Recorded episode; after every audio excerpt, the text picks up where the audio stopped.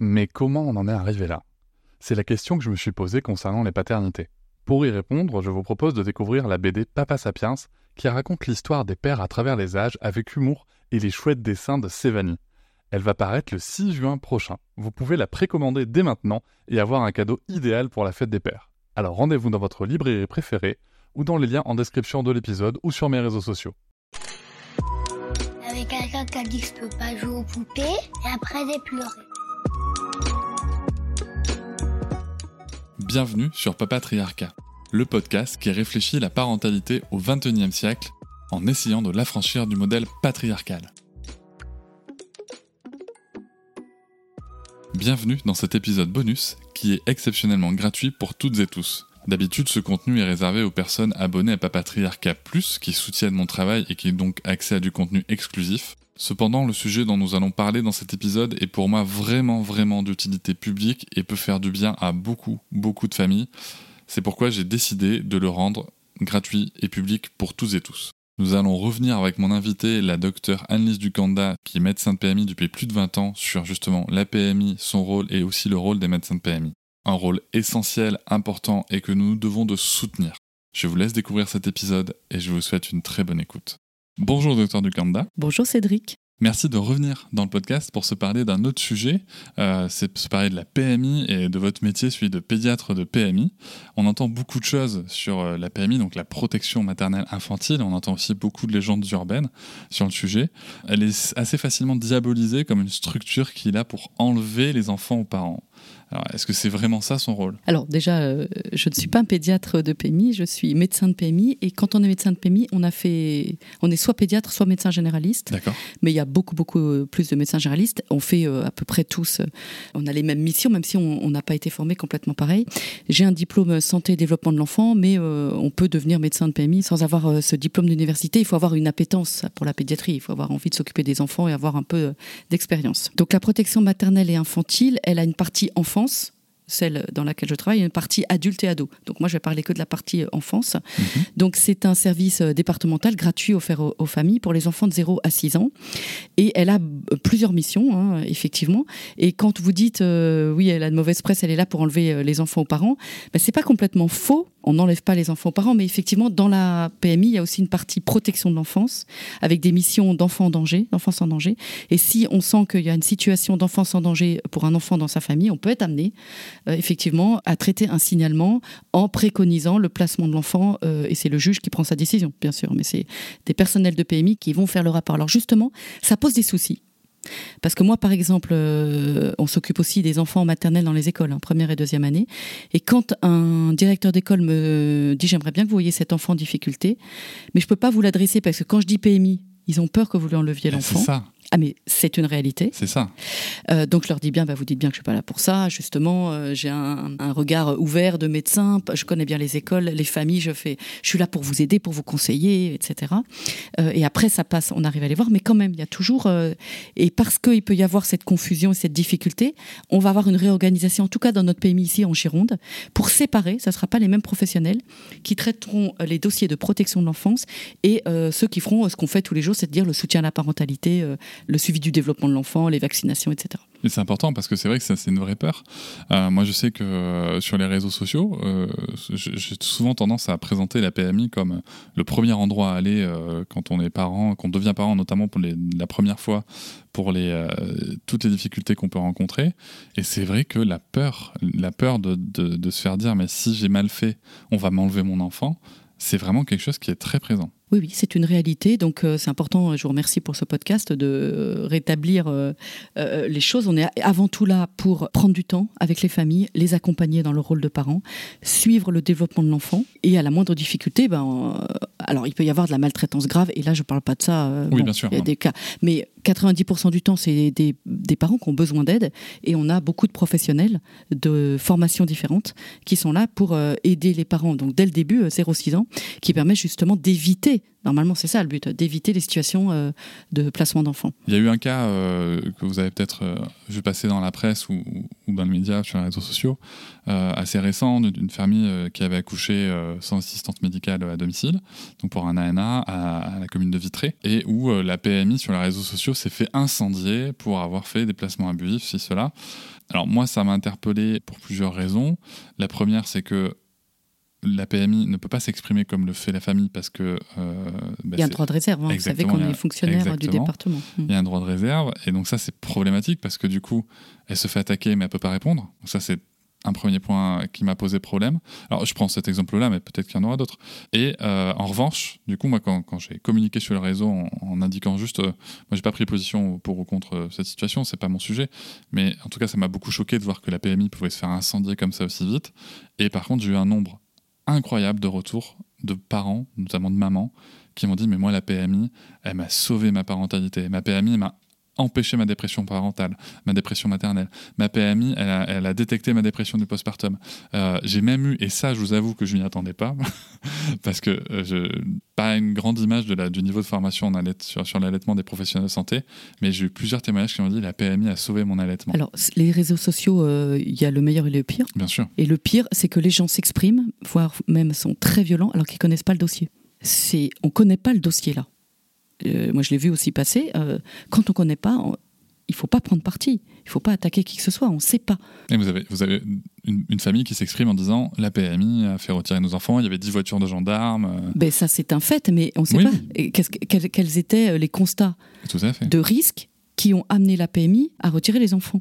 On ne sait pas. Ça se trouve, c'était. Il y a aussi euh, probablement des abus, mais comme partout, hein, il a l'erreur est humaine et, et puis voilà, il y a des problèmes de, euh, de procédure partout, voilà. Donc là, on ne connaît pas le, le dossier et c'est le problème des, des réseaux sociaux. Alors la PMI, on est vraiment. euh, je suis pas surprise que les, les parents et notamment les mamans soient montés au créneau. Moi, j'ai encore vu une maman ce matin. Ici, je travaille avec deux péricultrices et il y en a une qui est en vacances et l'autre qui est là. Et elle me dit la semaine prochaine, elle va voir l'autre péricultrice. Elle me dit, vous savez, c'est ma deuxième maman. C'est ma maman. Elle Ah me ouais. connaît par cœur, etc.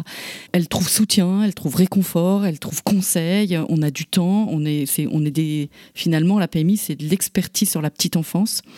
Et on a un travail très différent justement du médecin et du pédiatre de ville. Peut-être on en reviendra, euh, on en reviendra tout à l'heure. On l'aborde tout de suite. Tout à Je sais fait. pas. On va y aller après. Voilà. Donc, euh, je sais pas ce que vous voulez qu'on dise plus sur la PMI, mais Ben, euh, Moi, après, les, les questions que j'avais, c'était quel professionnel de santé on peut y trouver?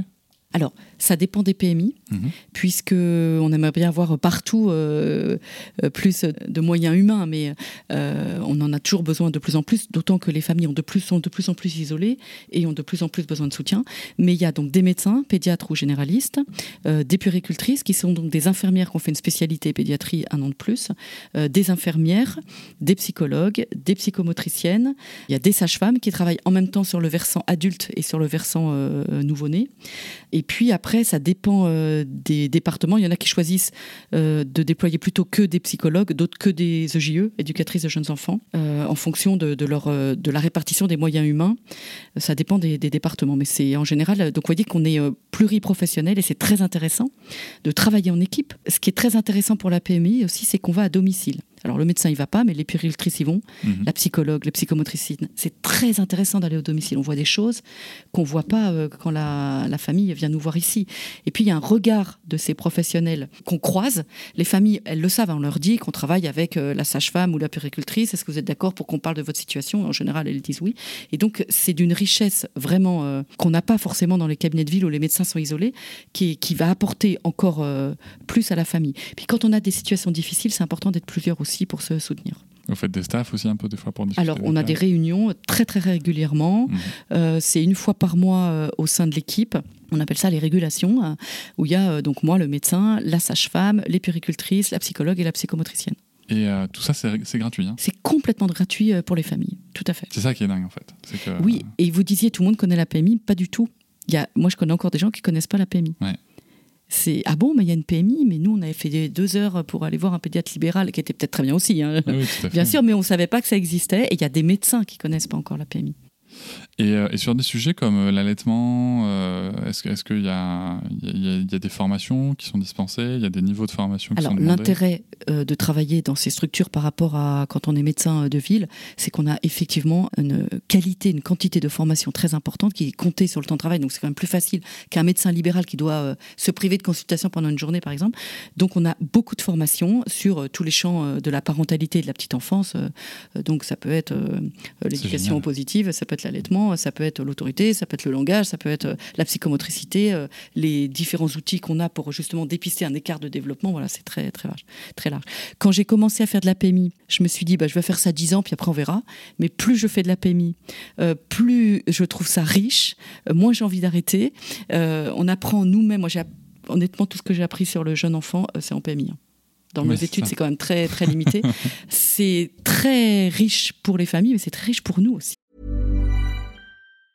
There's never been a faster or easier way to start your weight loss journey than with PlushCare.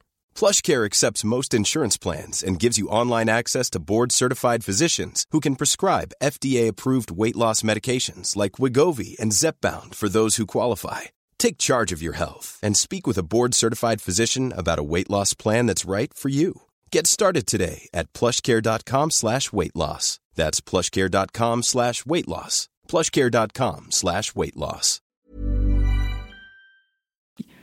C'est très gratifiant. C'est Non, non, c'est un beau métier. Et puis en plus, le maillage territorial, quand même, est pas si déconnant que ça. Je trouve qu'on regarde la carte des PMI, euh, il y, y, y, a des déserts. Alors, il y a de moins en moins de PMI. On manque de. Je crois qu'il y a eu des centres de PMI qui ont été fermés par manque de moyens. Il faut redistribuer, il faut prioriser. Hein, c'est compliqué. Euh, tous les moyens euh, budgétaires, on le sait, sont des fois contraints sur euh, la France entière et ou les départements. Vous avez des territoires où il y en a plus, il y a des territoires où il y en a moins. C'est départemental. Hein. nous, dans le Médoc, on est quand même très enclavé, donc on, on draine des personnes qui des fois habitent à 40-45 minutes d'ici. mais voilà, tout le monde peut aller librement dans une PMI qui dépend de, son territoire. C'est sur rendez-vous quand même. Alors, on le fait sur rendez-vous. Je pense que quasiment toutes les PMI maintenant le fait sur rendez-vous. Mais peut-être, il y en a encore qui le font sur rendez-vous. Ça permet d'accorder le temps nécessaire euh, et d'être disponible pour la famille. Donc, en général, on fait sur rendez-vous. Nous évoquions dans, dans, dans l'épisode général un sujet de classe sociale en parentalité. Quelle famille vous vous retrouvez en PMI Alors là, il y a beaucoup de de préjugés. Ouais. euh, j'ai des amis qui me disent ah bah, je pensais que c'était que pour les familles précaires, donc j'ai jamais été à la PMI. Ah mais ça a l'air super, euh, je savais pas que j'avais droit. Tout le monde peut aller à la PMI. Et on reçoit des familles de toutes les catégories sociales. C'est vrai qu'il y a sans doute un peu plus aussi de catégories quand même défavorisées. Et c'est vrai que quand il y a une demande du juge, par exemple pour enfants, il n'y a pas un placement d'enfant, mais il y a une demande de suivi à la PMI. Du coup, la famille nous est dirigée plus peut-être que vers un, professionnel euh, euh, libéral. Donc on a peut-être un petit peu plus euh, de familles euh, en difficulté euh, sociale, par exemple, mais on a de, je peux vous dire qu'on a de toutes les catégories sociales. D'accord. Après, je me dis, sans, sans, sans, aucun jugement péjoratif sur une catégorie sociale ou une autre, on peut aussi légitimement se dire, moi, si j'ai les moyens de payer un professionnel de santé et de pas engorger une PMI, c'est peut-être aussi ça qu'on peut se dire quand on a plus de moyens. Quoi. Je... Alors, il y a peut-être des gens qui se disent ça. On n'apporte pas la même chose qu'un médecin en libéral. Hein. Donc, chacun aussi a le choix et c'est très bien. Eh bien justement, allons-y, vous êtes médecin en PMI. C'est quoi la différence entre votre, votre pratique et celle d'un... Alors je vais vous comparer à, à une pédiatre. Mais vous pouvez dire pédiatre ou médecin généraliste parce que le suivi de l'enfant en ville euh, se fait par des pédiatres et des médecins généralistes. je crois que je ne sais plus, mais il y a 70 euh, à 90 je crois des enfants. Je crois que 90 sont suivis par des médecins généralistes. d'ailleurs, même, notre médecin de famille fait de la pédiatrie. Donc, voilà. Après, ça dépend de chacun, euh, plus ou moins. Donc la différence, elle est, bon, est très importante puisque nous, on est public et eux sont privés. Donc vous payez la consultation, sauf vous êtes en CMU ou en AME dans le privé et puis pas ici. nous, on travaille en équipe. Et puis la grande différence, c'est que bien sûr, le pédiatre et le médecin généraliste font du suivi de développement de l'enfant, euh, deuxième mois, quatrième mois, neuvième mois, des vaccinations. Mais quand même, beaucoup les enfants viennent parce qu'ils sont malades. Oui, c'est de la pathologie. Voilà. Et nous, pas du tout. ça peut arriver qu'ils soient malades, mais c'est rare et en général, ils ne viennent pas parce qu'il est malade. Du coup, on a tout le temps pour observer, euh, discuter. Si l'enfant est pas malade, je vais quand même mieux pouvoir apprécier son développement que quand il hurle parce qu'il a mal quelque part. Et puis vous évoquez dans l'épisode général des consultations d'une heure. Alors, les consultations d'une heure, c'est mes consultations écran que je fais en dehors. Les, la PMI, je fais pas une heure. Des fois, ça m'arrive de prendre une heure parce qu'il faut, et malheureusement, il y a après de l'attente, mais non, je fais pas une heure. Je fais une heure l'après-midi, parce que l'après-midi, je reçois des enfants qui me sont adressés par les écoles, des enfants en difficulté. Et là, que ce soit une exposition aux écrans ou autre chose, ou plusieurs choses combinées, j'ai vraiment besoin d'une heure euh, pour euh, appréhender euh, ces difficultés. Mais les consultations de PMI, proprement dites, de 0 à, à 6 ans, mais c'est surtout 0-3 ans, euh, nous, elles durent 30 euh, minutes. Elles sont faites d'abord par la péricultrice qui voit d'abord l'enfant et ensuite euh, je les vois. Et quand je les vois seules, je prends 45 minutes. et donc, on a la chance d'avoir des enfants qui, a priori, sont pas malades. Et on a tout le temps de se focaliser sur le développement de l'enfant qu'on observe jouer, qu'on observe interagir avec ses parents.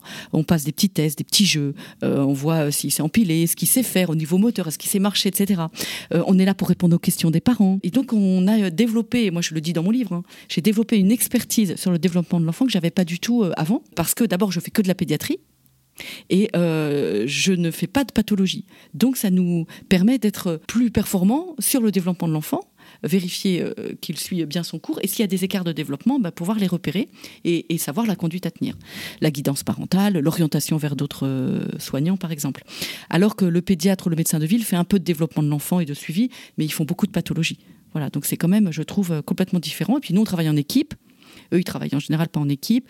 C'est à des cabinets de ville, mais quand même, c'est pas le même fonctionnement. Bah, moi, ce que j'ai rencontré avec les pédiatres de ville, et pourtant, j'adore ma pédiatre parce qu'elle est euh, très ouverte à, plein de pratiques comme la diversification alimentaire menée par l'enfant. Euh, l'allaitement, ça l'a beaucoup surprise quand même, parce que notre fille a été allaitée 4 ans. Ça l'a vraiment surprise. Et euh, je me rappelle d'un échange que j'ai avec elle pour la visite des 2 ans, où elle me dit Mais elle est encore allaitée? Je dis Oui, tout à fait, docteur. Et elle me dit Va peut-être falloir penser à arrêter. Et d'une manière très calme et très, très, très cordiale, je dis Excusez-moi, mais sur, quelles études se base votre réflexion? Elle me dit elle avait les yeux elle fait mais sur rien en fait, continuez. c'est pour ça qu'elle a ses petits préjugés, mais elle est quand même géniale. Ben voilà, il faut vraiment être à l'écoute du parent, de ce qu'il veut, de ce qu'il souhaite. Euh, euh, par exemple, il y a un enfant qui dort dans le lit de ses parents, euh, mhm. ça dérange personne, ça convient à tout le monde. Moi, je ne demande pas à ce qu'il aille dans son lit. Mais quand ils arrivent à 12 mois épuisés, parce que ça fait 12 mois qu'ils n'ont pas fermé l'œil, les parents, et pas fait une nuit complète, et qu'ils sont prêts, qu'ils ont envie de ça change. Donc en fait, on, on est là à l'écoute des parents Bien sûr, on fait attention euh, à la santé euh, physique, psychique, euh, sociale de l'enfant, développement global, bien sûr. mais voilà, on est, on est là dans l'empathie, dans l'écoute avec le parent. Et c'est aussi cette relation de confiance et d'empathie qu'on crée avec les, les familles qu'on suit en PMI de 0 à, alors ça dépend, 2 ans, 3 ans, 4 ans, ça dépend des PMI, qui nous permet d'avoir aussi cette efficience. C'est parce que la famille aussi a confiance qu'elle va pouvoir poser des questions qu'elle n'aurait pas posées, que nous, on va pouvoir se permettre de dire des choses parce qu'ils ont confiance en nous. Voilà, c'est très important surtout le temps dont on dispose, puisque on n'est pas payé à l'acte aussi. Eh Moi, j'étais médecin généraliste en eh cabinet et cette relation financière me gênait honnêtement. Et euh, là, j'apprécie beaucoup. Euh, on n'est pas payé à l'acte et donc euh, c'est une autre façon de travailler. Vous êtes salarié de la PMI. Voilà, exactement. Eh et tout ça, c'est gratuit, encore une fois. C'est gratuit. Vous payez par vos impôts, quand même, hein, directement. il y a bien quelqu'un qui paye, mais voilà, tout à fait. Il y, a, un paiement collectif, mais. C'est ça. le paiement individuel, on n'en souffre pas.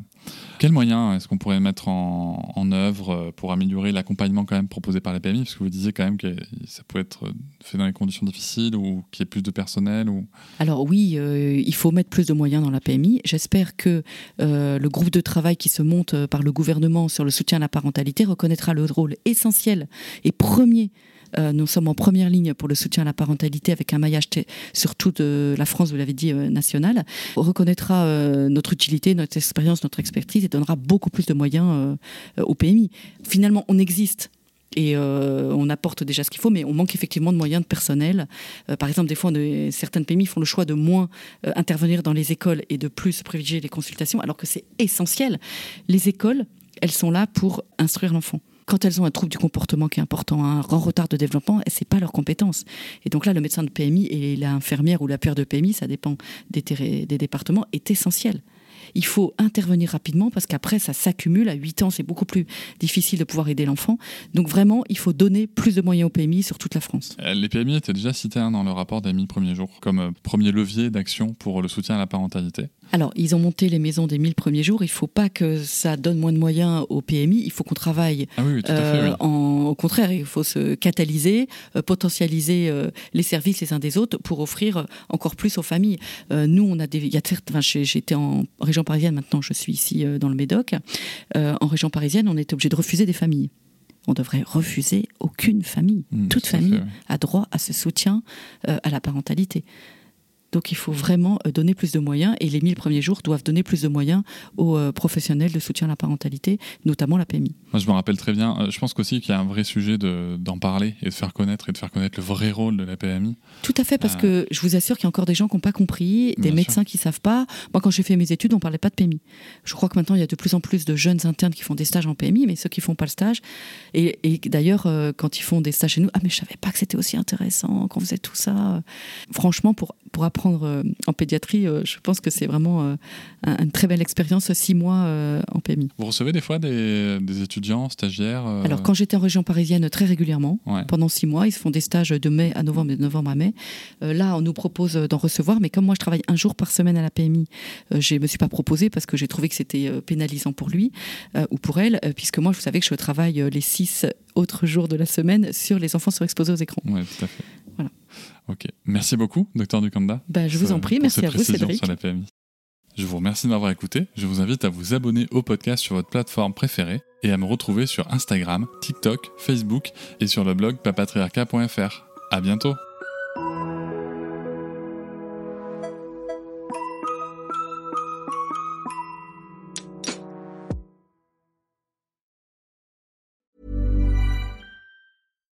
Deserves the best, and there's no better place to shop for Mother's Day than Whole Foods Market. They're your destination for unbeatable savings, from premium gifts to show-stopping flowers and irresistible desserts. Start by saving 33% with Prime on all body care and candles. Then get a 15-stem bunch of tulips for just $9.99 each with Prime. Round out Mom's menu with festive rosé, irresistible berry chantilly cake, and more special treats. Come celebrate Mother's Day at Whole Foods Market. Hop, c'est encore moins. Si tu veux soutenir le podcast, tu peux aussi t'abonner à Papatriarca Plus et découvrir chaque semaine un épisode bonus en plus des 60 déjà disponibles. À découvrir sur tes applis de podcast comme Pocketcast, Castbox ou encore Apple Podcast. À très vite.